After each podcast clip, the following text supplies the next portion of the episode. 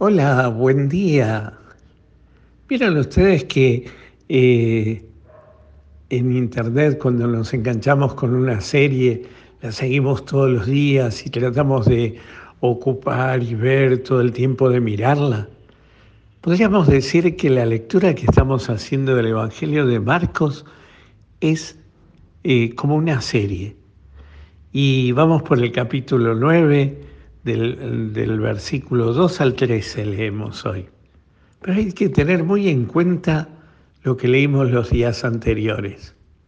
Al menos dos días atrás, cuando Jesús le preguntaba a sus discípulos, ¿quién dice la gente que soy yo? ¿Quién dicen ustedes que soy yo? No obstante lo cual, podríamos revisar un poquito más atrás el Evangelio y ver cómo todos se cuestionaban, ¿quién es este el hijo, eh, quién es este que enseña con tanta autoridad, que hace tantos milagros? ¿No es acaso el hijo de María y de José? ¿Quién es Jesús? Y Jesús se manifiesta como el verdadero Hijo de Dios.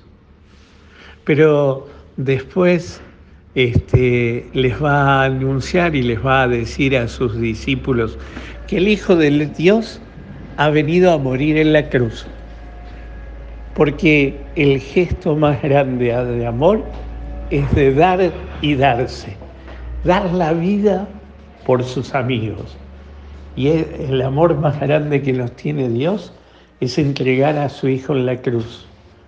Pero no todo se termina allí, no todo se acaba allí.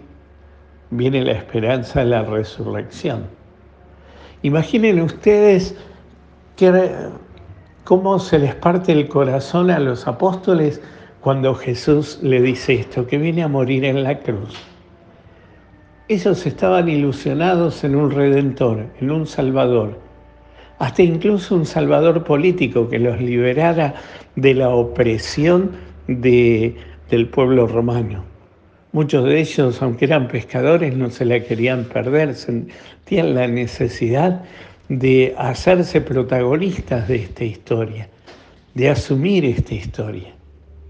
Sin embargo, Jesús les ha dicho que va a morir en la cruz. Y entonces para alentar una esperanza nueva, va a tomar a tres de sus discípulos.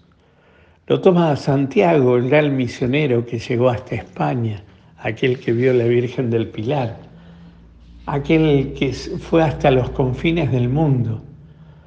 Lo toma a Pedro, que era la cabeza, que iba a ser la cabeza de la iglesia, el mayor. Y lo toma a Juan, el menor, el místico, aquel que, que vive su relación amorosa con Dios desde, desde el afecto y desde la entrega afectuosa al Señor. Y con los tres, como que son un poco los líderes de la comunidad, se va al monte. Y en el monte se desnuda su humanidad y les muestra la divinidad. Claro, lo ven hablando con Moisés.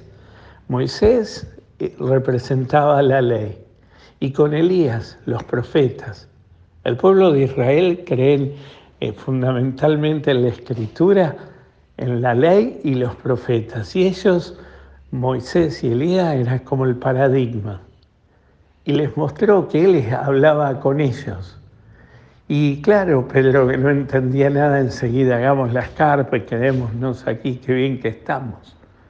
Sin embargo, se transfiguró y les devolvió la esperanza.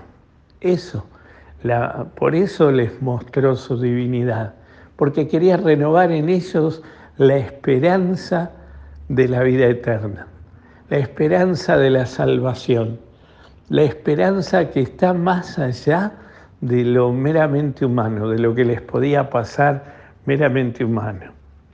Y esto, esto es lo que el, Señor quiso mostrarles a cada uno, llenarles el corazón de confianza, de esperanza.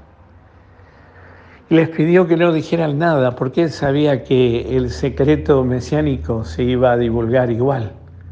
Pero entonces les pidió que no dijeran nada de esto, para que lo guardaran muy en su corazón, pero que alentara la esperanza en ellos y les sirviera también para mostrar a otros esa esperanza.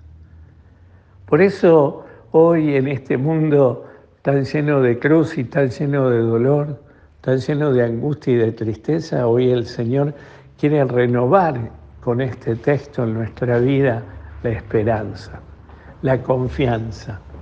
Confianza que no tiene que estar ni puesta en las, en las pasiones humanas, ni en las cuestiones sociales y políticas. Confianza que tiene que estar puesta en Él, como el gran Salvador del mundo. Él es el que nos redime.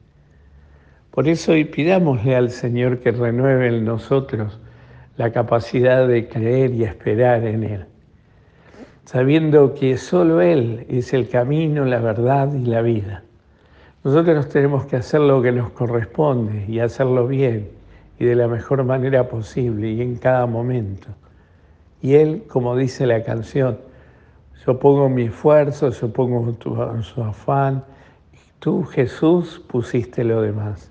Solo Él pone lo demás. Pidámosle al Señor que nos dé esa gracia de hoy, que también a nosotros nos lleve al monte y nos muestre su divinidad. De hecho, lo ha hecho en un montón de momentos de nuestra vida. Nos lo ha mostrado y lo ha manifestado. Lo que pasa es que muchas veces no lo hemos sabido ver. que el Señor hoy te conceda un maravilloso día, te llene su gracia y te dé su paz y te conceda su bendición, el que es Padre, Hijo y Espíritu Santo. Amén.